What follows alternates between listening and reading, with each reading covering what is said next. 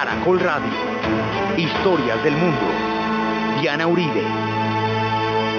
Buenas, les invitamos a los oyentes de Caracol que quieran ponerse en contacto con los programas, llamar al 245-9706, 245-9706 o escribir al email diauribe.hotmail.com diauribe.hotmail.com Hoy vamos a ver cómo soplan los vientos de la reforma en Francia.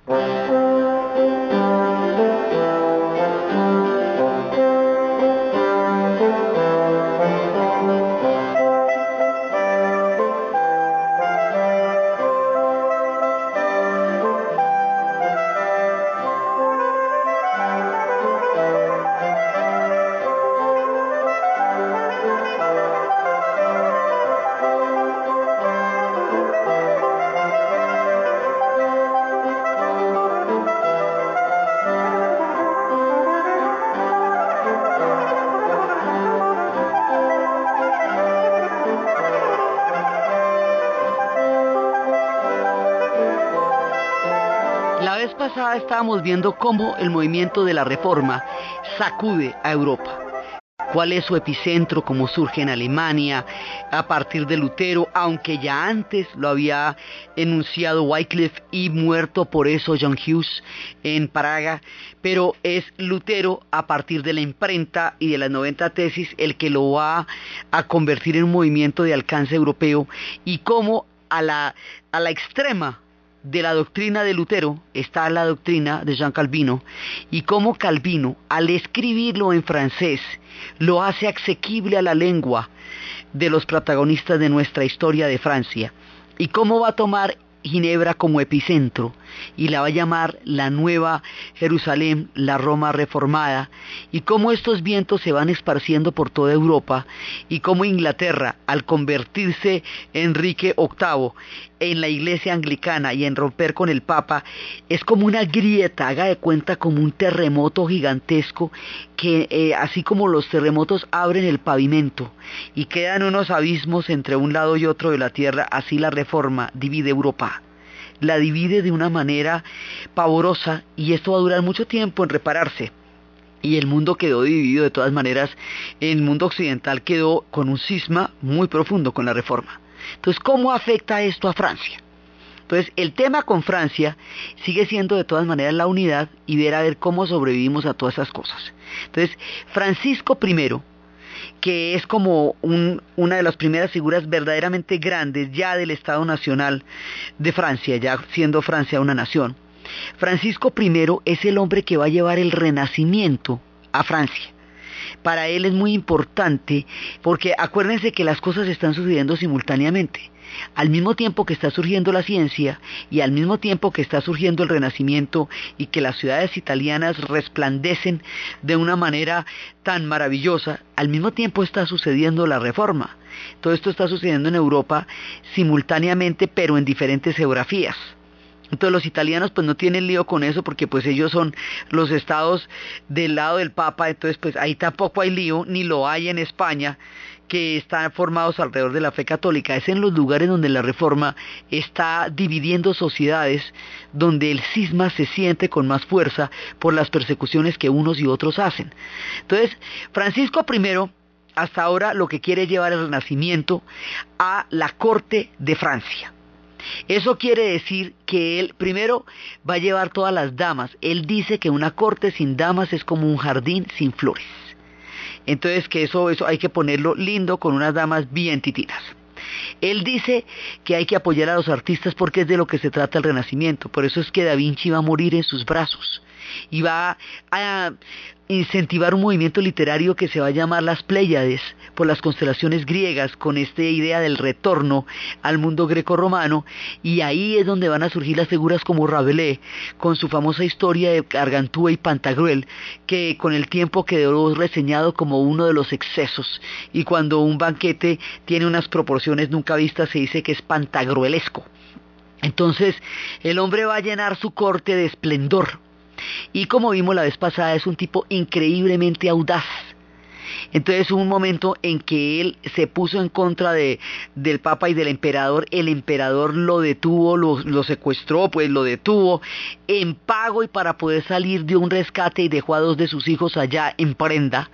Hijos que se, se vieron muy influidos de la cultura católica en ese momento. Y el hombre está montando su corte. Y hay un momento en que decide que no, que más bien no se va a enfrentar directamente al Papa y al Emperador porque la cosa puede ser muy peligrosa. En ese momento hay que tener en cuenta que España es la potencia, que Francia ya es un país importante pero todavía no es una gran nación. Inglaterra tampoco. Inglaterra se va a volver una gran nación con Isabel I y la Armada, la hija de Enrique VIII. Pero todavía no estamos en esa época. Y Francisco ya Francia está chévere, pero todavía no va a ser la fans, la que vamos a ver que cuando esto se ponga grande se va a poner fastuoso, se va a poner impresionante. No, ahorita vamos bien, pero todavía no hemos llegado hasta donde vamos a llegar. Entonces, todavía no están las cosas como para enfrentarse a todos los poderes de Europa, no, no hay con qué todavía. Entonces el hombre más bien toma por el lado amable, ¿no? Como por las buenas. Entonces dice, vamos a hacer una alianza aquí bien curiosa. Entonces hay una mujer que se llama Catalina de Medicis. Esta mujer es florentina. Esta mujer es sobrina del Papa. Ella es hija de Lorenzo de Medicis y sobrina de Clemente VII. Y esta mujer la va a casar con su hijo. Entonces, al casarla con su hijo, esta mujer llega a la corte francesa y como él es un hombre que pues con el renacimiento y toda esa historia, pues a él le parece muy chusco que llegue esta mujer que tiene mucho estilo, una mujer refinada, culta, con un temperamento, digamos, muy eh, hecho para las cortes, porque pues ella viene de un, de un punto altísimo, que es el renacimiento florentino, es sí de una familia de comerciantes, pero es una familia importante, entonces a ella la van a casar con Enrique II, Enrique II, hijo de Francisco I. Y Francisco le va a tener mucha deferencia a Catalina y la va a tratar muy bien Catalina innova la manera de montar a caballo a las mujeres.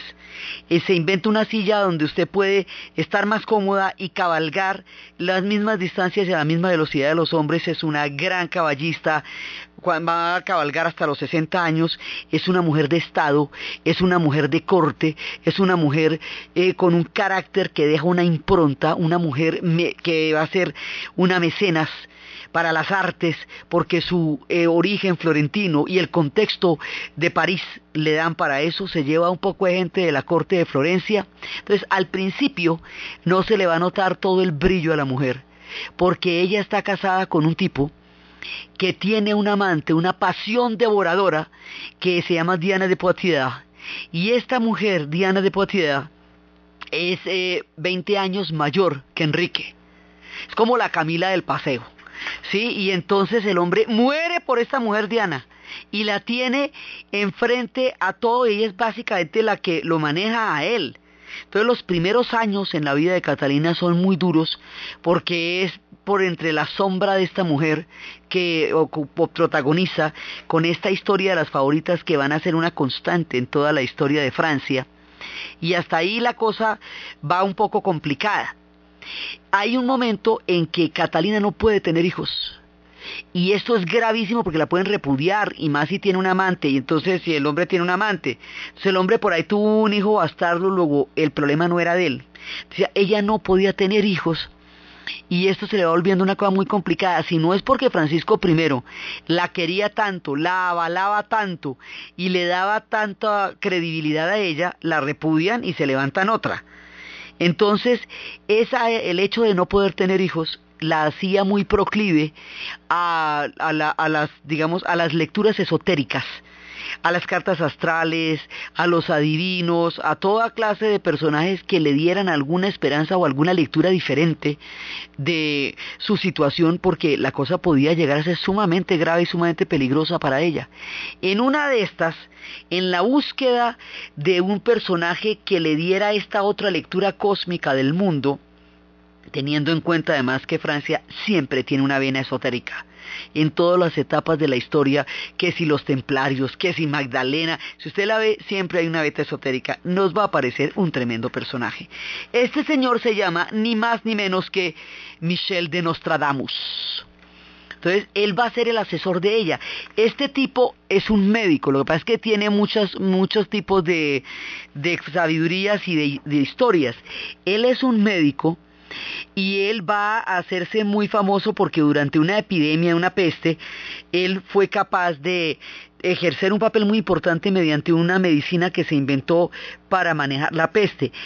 Originalmente su familia es judía, pero estos judíos fueron después llevados por las persecuciones, eh, cuando los sacaron de Provenza, viene de las antiguas culturas de Provenza, y entonces eh, el, el padre tiene que bautizarse para no perderlo todo. Entonces él va a latinizar su nombre, va primero a cambiar el nombre, su padre se llamaba Abraham Absalón, Abraham Salomón, él se va a cambiar por Nostradamus y luego por Michel de Nostradamus, que es una voz más latina y más misteriosa, y él nace ya en un mundo católico porque los que les tocó convertirse fueron las generaciones anteriores, y empieza a ser rápidamente metido en las profundidades de la matemática, de la astrología, de la medicina, de la farmacia. Es un hombre con una formación muy grande y conoce el astrolabio, las estrellas, el destino de los hombres, y puede entender muchas cosas. Estudia letras, medicina, filosofía, pues es como los hombres de esa época que tenían un conocimiento universal también. Entonces, él empieza a tener una serie de visiones que le van creando esa fama de profeta. Cuentan una vez, en una anécdota famoso, que un día iba caminando y se encontró a un monje más bien humilde, un franciscano, que había sido antes, había trabajado en las porquerizas, que se llamaba Felipe Peretti. Entonces Nostradamus se arrodilló ante él y la gente lo miró y dice, no hago otra cosa que rendir el debido respeto a su santidad. Y dice, ¿y este? Pues ese tipo así de sencillo como lo vieron por los caminos, más adelante se convertiría en papa, sería sumo pontífice, sería sexto quinto, entonces sexto quinto, entonces esto le va a dar una fama y sus profecías van a empezar a cumplirse y él va a ser aliado y va a ser consejero y va a ser apoyo de Catalina de Médicis. Bueno, pues le hizo pases mágicos a Catalina Dicen que le dio un remedio por allá bien raro. Y esta mujer, que no había podido tener hijos después de bastantes años de matrimonio, lo que la ponía en inminente peligro, de un momento a otro empieza a concebir, porque a ella le habían dicho los astrólogos que iba a ser hija y madre de reyes, y ella no veía hijos por ninguna parte, pues va a tener diez, ni que le hubieran hecho pues un tratamiento de fertilidad, sí, va a tener diez hijos, y de sus hijos tres van a ser reyes. Y esto va a ser gracias a los pases mágicos que le hizo Michelle de Nostradamus, razón por la cual ella le tenía toda clase de devoción y por la cual este hombre era importantísimo dentro de la corte porque para ella era la salvación. Entonces una vez que la mujer empieza a tener hijos, ahí sí nos entendemos porque es todo el linaje que se está intentando formar allá el que ella es capaz de proveer. Entonces, este personaje empieza a tener profecías. La más famosa es la de Enrique II. Él, pues, digamos, la más famosa en su época. Él dice que él siempre hablaba de una manera críptica, de una manera misteriosa. Entonces decía que el león joven iba a, eh, que el león viejo iba a morir a manos del león joven a través de una lanza en el ojo. Entonces a Enrique II le da, como a los reyes de esa época, por hacer un torneo. Los torneos ya no se usaban como armas de guerra, sino como deportes. Y pone para ello a uno de sus hombres más de confianza, uno de los de la guardia, que tenía como escudo un león, y era un hombre joven. Y este tipo es el león viejo, y era pues, es al que llaman el león viejo, y en, esa, en ese torneo, por accidente, el otro le atraviesa el ojo con una lanza y muere Enrique II en el torneo la gente queda muy aterrada con Nostradamus. Dice, bueno, ¿y este hombre cuál es la vuelta ahí que hizo? Entonces, él va a hacer unas profecías que van a durar milenios. Son las profecías de las centurias. Y en las profecías de las centurias, él empieza a, digamos, a predecir lo que va a ser el futuro lejano. A él dicen que se le atribuye el haber predicho cosas como, como el conflicto árabe-israelí, la guerra de los seis días, Napoleón. Entonces, por ejemplo, digamos, es su manera de decir en la centuria 160, un emperador nacerá cerca de Italia que será vendido muy caro al imperio. Dirán con qué gente se alía, que les parece menos príncipe que carnicero. Dejarán sonar las campanas y el cielo se abrirá en dos formando dos paraísos distintos. A él de ahí nacerán los hijos que nunca podrán tener las personas sin corazón. Entonces decían de Napoleón, decían del Shah de Persia, lluvia, hambre, guerra en Persia no termina, la fe demasiado grande traicionó al monarca, por fin en Galia iniciada, secreto augurio para una corta existencia.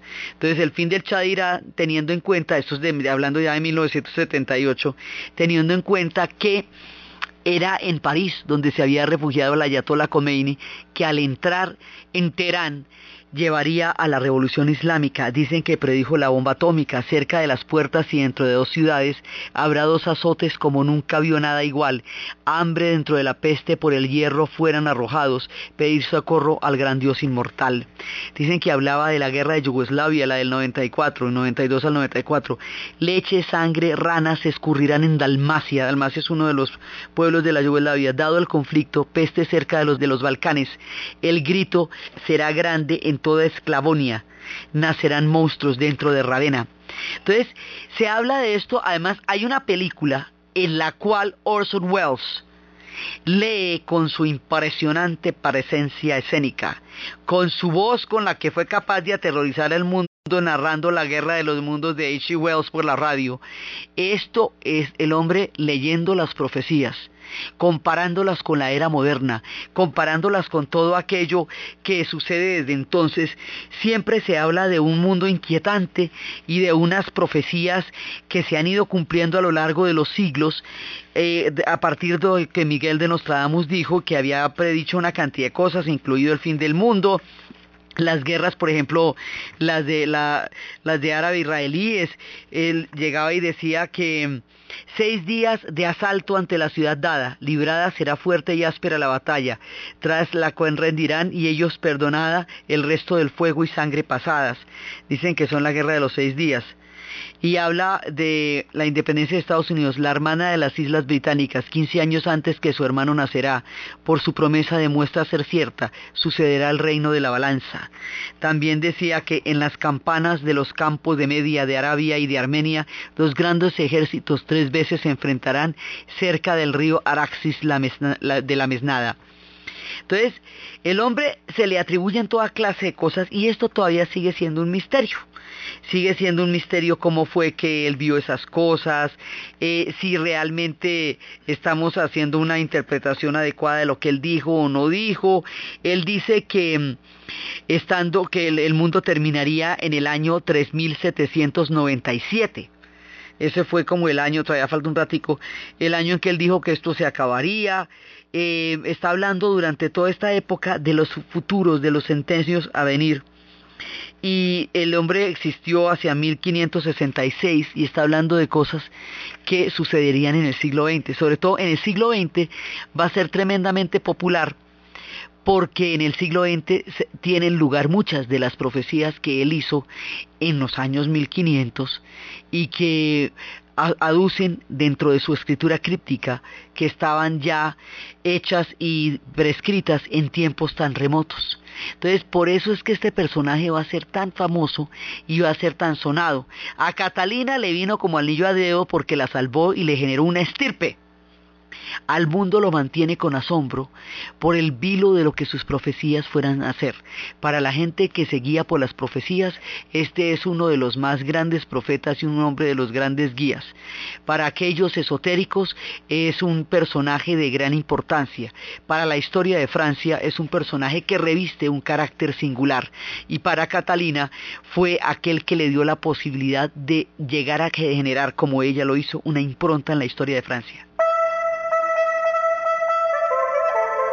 Los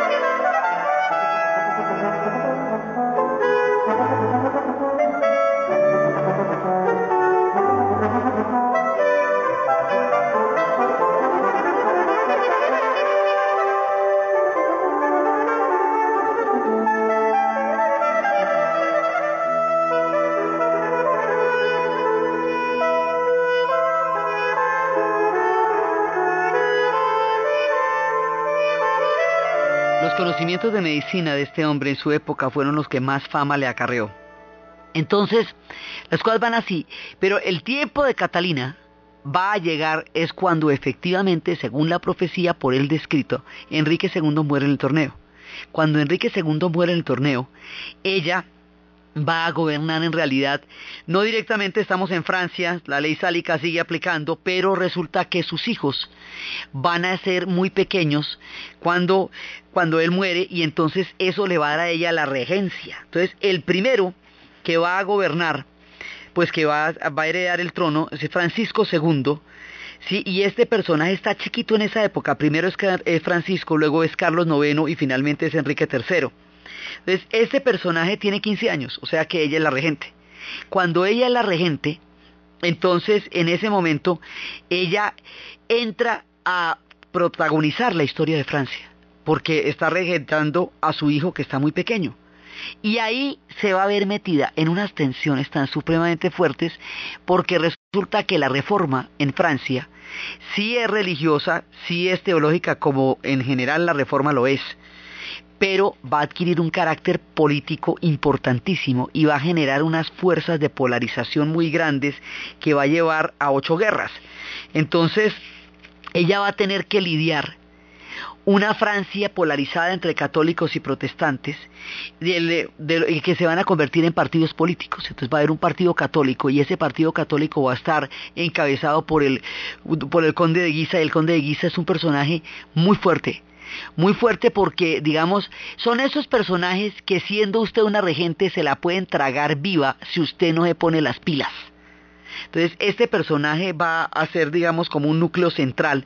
Y si bien ella es católica y si bien ella lo necesita de aliado, también le teme, porque es un tipo que de una ambición desmedida que puede en un momento dado llegar, pues ellos en un momento dado casi que convocaron los estados generales para cuestionar la autoridad del rey cuando uno de sus hijos gobierne. O sea, un personaje muy peligroso. Eventualmente lo van a matar porque es mucho el poder que él va a tener. Aquí para adelante se va, van a matar a todo el mundo. O sea, es, es cuando la historia se hace particular sangrienta en este periodo de Francia, estas sociedades pasaron tiempos de muy sanguinarios antes de convertirse en estados de derecho y en estados titinos y todo como son hoy día, corrían la sangre por todos lados acá, venenos de todo, intrigas, conspiraciones, por un lado.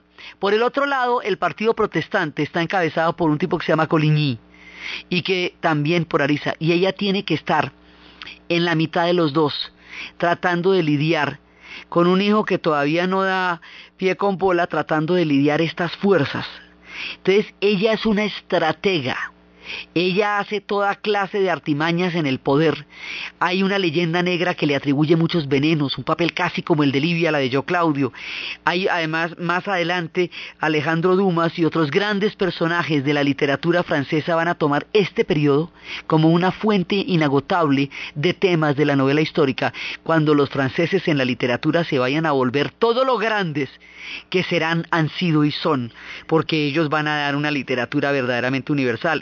De las Pléyades que había empezado Francisco I tenía como intención empezar a desarrollar una literatura que fuera tan grande como las mejores literaturas de Europa. Y él empezó una semilla que con el tiempo daría los frutos más eximios que la gran literatura de Francia. Ya después, en el siglo, en la época de los románticos, en el siglo XIX, estos periodos van a ser muy importantes porque van a ser temas centrales de las grandes novelas. Entonces Catalina está viendo a ver cómo le hace a semejante cantidad de líos. Entre sus diez hijos están Francisco II, está Enrique III, está Carlos IX, está la reina Margot, y está la reina Isabel. Reina Isabel va a reinar en Inglaterra, pero ella después va a morir en el parto.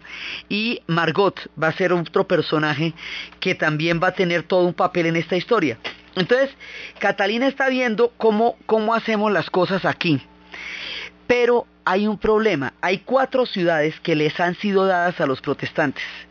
Ellos están, en esas ciudades ellos mandan, una es La Rochelle, ¿sí? Porque La Rochelle era ese pedacito de enclave inglés que nos había quedado cuando resolvimos el tema con Inglaterra, nos había quedado una franja, ¿sí? Otra es Cognac, otra es Montevaux. Estas ciudades van a tener mucha autonomía, son La Rochelle, Montevaux, La Charité, Cognac. Entonces los protestantes van a proclamar que en estas ciudades ellos son autónomos, porque ellos desconocen la autoridad del rey. Y eso usted no lo puede hacer porque ahí estamos hablando de la unidad de Francia. Y la unidad de Francia va a primar por encima de todo.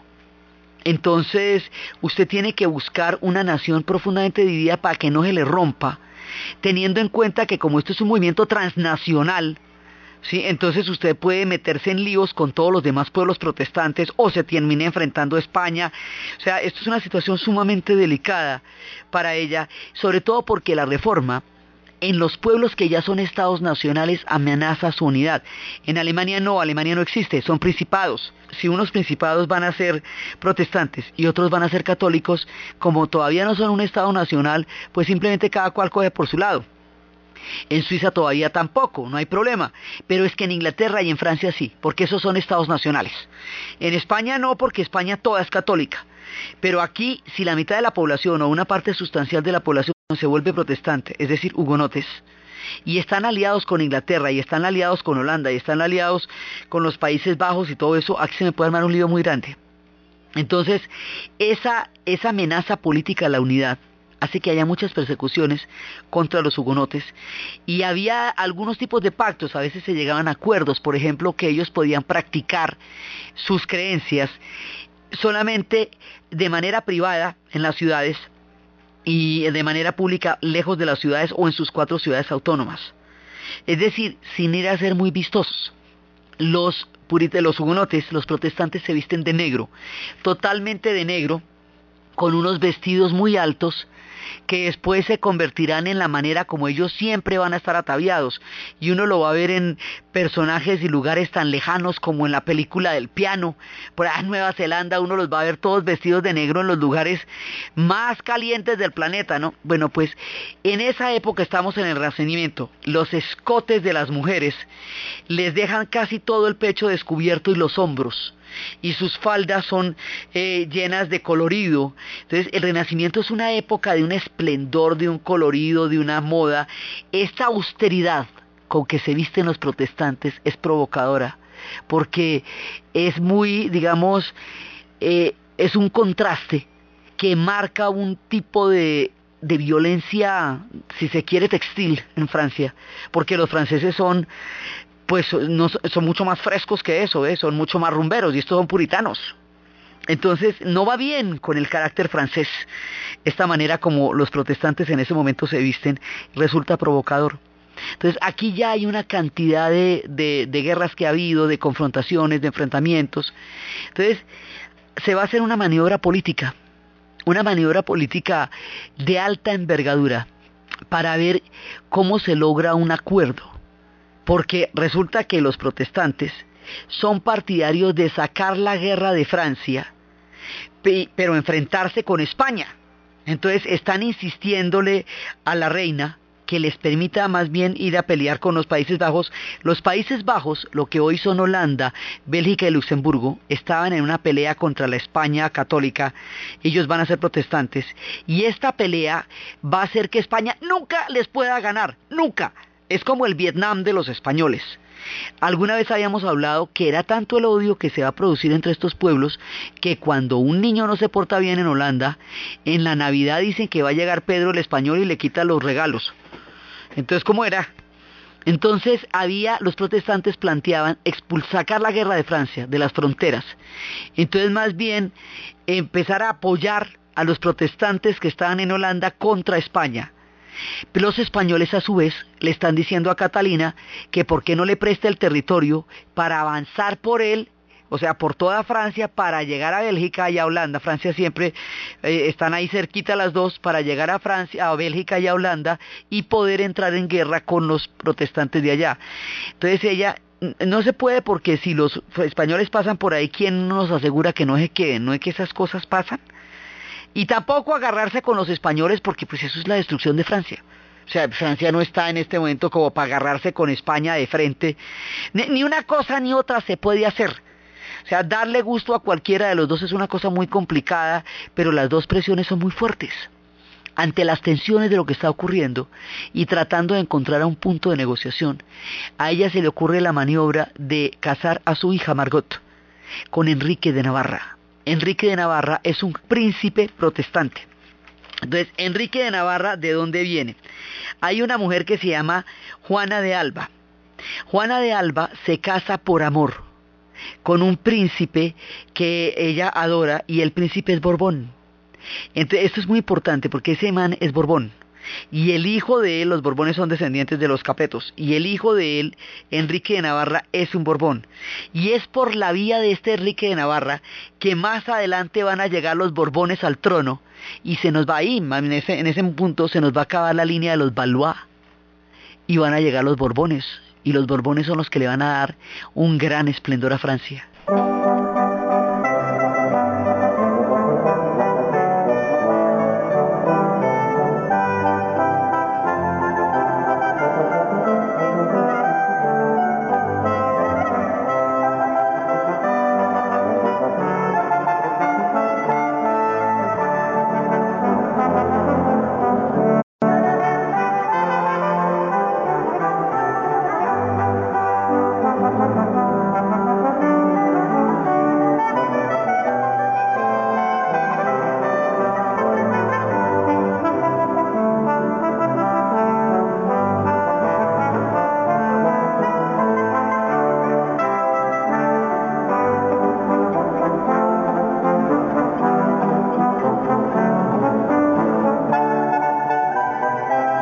Entonces ella va a tratar de encontrar un camino medio. Eh, las cosas son muy difíciles.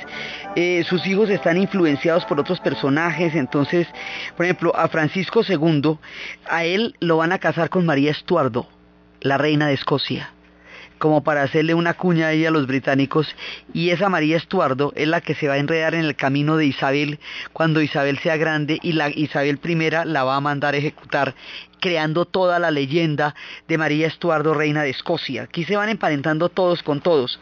Entonces, otros van a ser, eh, Enrique II va a ser, otros van a ser influenciados por el duque de Guisa, otros van a ser influenciados por Coligny, digamos, hay otro tipo de influencias ahí y aquí toca lidiar muchas cosas. Entonces, ella lo que va a hacer es que va a jugarse la siguiente. Va a traer a Enrique de Navarra, este personaje que es Borbón, y lo va a casar con la reina Margot. Al casarse Margot, católica, francesa, con un personaje protestante, vamos a tratar de establecer un equilibrio entre los dos. Entonces la idea es que ella invitó a unos líderes protestantes al matrimonio. Ahí parece que había unas condiciones pactadas, que eran unos determinados eh, líderes y que no, como hay una prohibición del culto público, porque hay una cantidad de problemas en el culto muy de diferencias en el culto. Por ejemplo, los protestantes no creen en la comunión y uno de los tratados de paz no llegó a un acuerdo porque no se no pudieron eh, negociar ni transar el tema de la comunión. Los protestantes no creen en la comunión porque no creen en la transubstanciación de la materia a través de la hostia. No creen en la Virgen porque no creen en la virginidad de una mujer que ha dado a luz no creen en los santos y por eso los sacaron de todas las iglesias. Entonces hay una serie de diferencias grandes en el rito, sobre todo en lo que tiene que ver con la celebración de la Santa Misa. Ellos no tienen misa, ellos tienen palabras que presenta el, el, pastor en la lectura directa de la Biblia frente a la congregación porque buscan un camino mucho más directo que no esté mediado por el clero como lo está en el mundo católico. Entonces, esto no, hacía que los acuerdos fueran muy difíciles. Entonces, se pactaron unas condiciones dadas. Y las condiciones eran que vinieran tantos, ojalá que no vinieran, digamos, como tan abiertamente vestidos de protestantes. Pero llegaron muchísimos, muchísimos a la ciudad de París para la boda de la reina Margot. Muchísimos llegaron todos vestidos de negro en conjunto, era como una especie de provocación, la manera como ellos llegaron era una forma, digamos, una forma imperativa, una forma en la cual ellos se mostraban, digamos, como un poder dentro de Francia, en, términos generales, lo que a ella le parecía, digamos, un poco confrontador, era como la palabra un poco confrontador, pero bueno, pero llegaron allá para la boda. Ahora, esto tiene muchas maneras de mirarse. El horror siempre será el mismo. Pero una parte es que ella, a ella le han hecho un atentado antes. Habían intentado secuestrarla a ella y al esposo tiempo anterior y eso la dejó amargada. Y ahora, cuando vienen en este momento, ella siente que ahí hay como una tensión muy fuerte en la ciudad. Ella siente que no puede permitir que las pretensiones de los hugonotes se lleven a cabo porque una guerra con España es el fin de Francia. Entonces van a tomar una decisión política y por el otro lado, eh, el, duque de Guisa, pues es un hombre que está presionando fuertísimo contra los protestantes porque es furiosamente católico. Por el otro lado, Coligny es furiosamente protestante. Entonces ahí hay muchas fuerzas. El asunto es que interprételo como quiera que ellos lo hicieron. Que si llegaron de manera provocadora, que eran miles en lugar de los líderes, que todos estaban vestidos de negro por las calles de París. Bueno, lo que usted quiera. El asunto fue que ellos fueron invitados a la boda de la reina Margot para establecer un tipo de paz a través de ese matrimonio. Y cuando estaban allá, en la noche, empezaron a sonar las campanas y ordenan la matanza de los protestantes, de los hugonotes. Y esta matanza estamos hablando de 2000 la primera noche. Y fuera de toda la, la onda que se extiende de lo que va a pasar fuera de los muros de París, los protestantes van a ser asesinados por los católicos bajo las órdenes reales. Ella ordenó la matanza de tantos y los otros se entusiasmaron y la desproporción de esto lo convierte en uno de los episodios más aterradores en la historia de Francia. Seis mil hugonotes fueron asesinados en lo que se conoce como la matanza de San Bartolomé uno de los episodios más tenebrosos de la historia de Francia y de la, historia de toda la época, porque es que esto sí no tiene antecedentes, pues una cosa de esas. Ellos fueron invitados a la boda y estando en la boda los mataron a todos pero esto fue una masacre, haga de cuenta como si hubiera pasado una peste por París. Haga de cuenta esas imágenes donde están metiendo los cadáveres y en cantidades de, carromatos para llevarlos a las fosas comunes, pero no morían por la peste, sino asesinados por los católicos en uno de los momentos más agresivos, violentos y escabrosos de toda la protesta y de toda la violencia religiosa que se desató durante la Reforma. Entonces la Reforma, que no tiene su epicentro en Francia, que no era particularmente un tema de ellos, porque eso eran temas de los pueblos alemanes y de los pueblos ingleses, allá va a tener uno de sus episodios más sanguinarios y terribles. Y esto es uno de los capítulos eh, de los más oscuros en la historia de la Europa moderna, la matanza de San Bartolomé.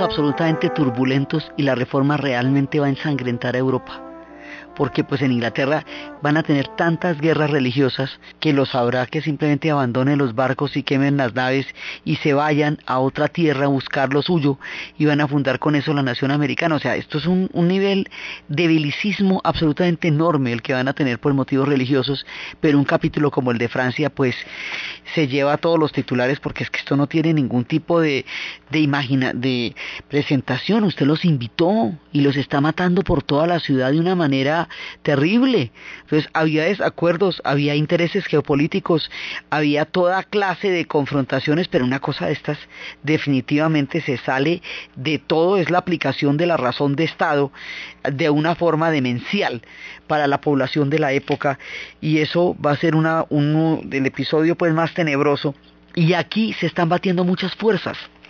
Entonces, una de las cosas, por ejemplo, que hizo Catalina, que es un personaje lleno de matices, es que Catalina va, para poder debilitar a los hugonotes, se va a traer a los jesuitas. y les va a mandar una ofensiva con la cual con los jesuitas va a llegar la contrarreforma también, porque los jesuitas vienen de España. Y ahí empiezan a tener una influencia profunda también dentro de Francia. Entonces, Francia para llegar, digamos, a salir del túnel de la, de la reforma va a enfrentar muchas cosas, incluida la matanza de San Bartolomé. El hijo, entonces, el esposo de la reina Margot, que Margot también es un personaje porque Margot es una mujer que ese es un matrimonio por conveniencia. Ella tiene muchos amantes y uno de ellos es un protestante que es el hombre que ella siempre soñó y pero también tiene un pacto de lealtad, de amistad y de parcería con Enrique de Navarra en el cual ella siempre y en toda ocasión lo va a ayudar y le salvó el pellejo más de cuatro veces a Enrique de Navarra. Entonces él corre peligro inminente. Al principio lo hacen apurar de su fe, pero el hombre luego se devuelve. Ella siempre estuvo en la causa aliada con él. Ella es una mujer tolerante y compasiva en tiempos de intolerancia, atrapada por una cantidad de intereses que no dependen de ella, manipulada, intentando ser manipulada por todos los hermanos que cada uno de ellos quiere ser rey. Entonces, la vida de ella es muy difícil en un mundo tan turbulento donde las mujeres tenían un papel tan complicado en tiempos sálicos y en tiempos de todos estos personajes de la familia Condé, de la familia de Guisa, de tanta gente metiendo manos en el poder. Entonces ella finalmente le va a salvar la vida a él y al hombre que amó y a toda la gente que pudo de semejante matanza. Y él, por un lado, logra estar oculto, después se va al exilio de Navarra. La película con Isabela Gianni, con Birna Lisi, llega hasta el momento en que ellos van al exilio de Navarra y que el hombre que ella tanto amó va a ser ejecutado en los vaivenes de la política cuando se devuelve por ella, porque hay momentos en que el hombre lo dejan ir solo, pero sin, pero sin ella, sin Margot, dice, no, yo tengo que volver por Margot, entonces manda al hombre que ella amó por ella, ahí lo cogen y ahí lo ejecutan. Finalmente ella va al exilio de Navarra, vuelven. Cuando vuelven, entonces ya llegará el turno porque todos los demás van a morir jóvenes. Entonces Francisco II, el de María Estuardo, va a morir joven. Luego, que es que Enrique III también muere, que era el que tenía la influencia de Guisa, y va a quedar Enrique de Navarra, el esposo de la reina Margot.